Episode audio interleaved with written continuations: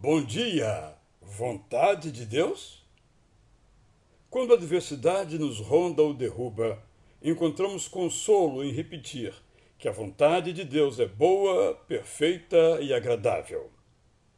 É interminável a lista de adjetivos que podemos reunir para exaltar a soberania de Deus, poderoso para nos livrar, livre para mudar as coisas ou deixar como estão. Nosso amor a Deus nos convida a ler a Sua palavra, memorizá-la, repeti-la e aplicá-la. E também entendermos o que nela nos diz, até para percebermos o que ele não nos diz.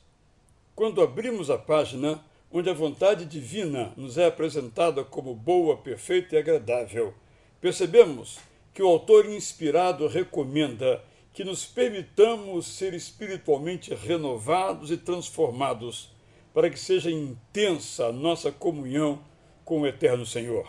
A Bíblia não diz que é do desejo de Deus que experimentemos aflições, que tenhamos que passar pelo luto, que fiquemos sem emprego, que a maldade campeie, que triunfe a desigualdade. É da boa, perfeita e agradável vontade de Deus que todos os seres humanos sejam salvos, mas a maioria recusa a sua graça, e que os salvos vivam de acordo com os caminhos que ele oferece. Mas a maioria se deixa seduzir pelos padrões ruins, injustos e dolorosos do mundo, em que o que importa é o poder, com dinheiro, a fama e o luxo que trazem.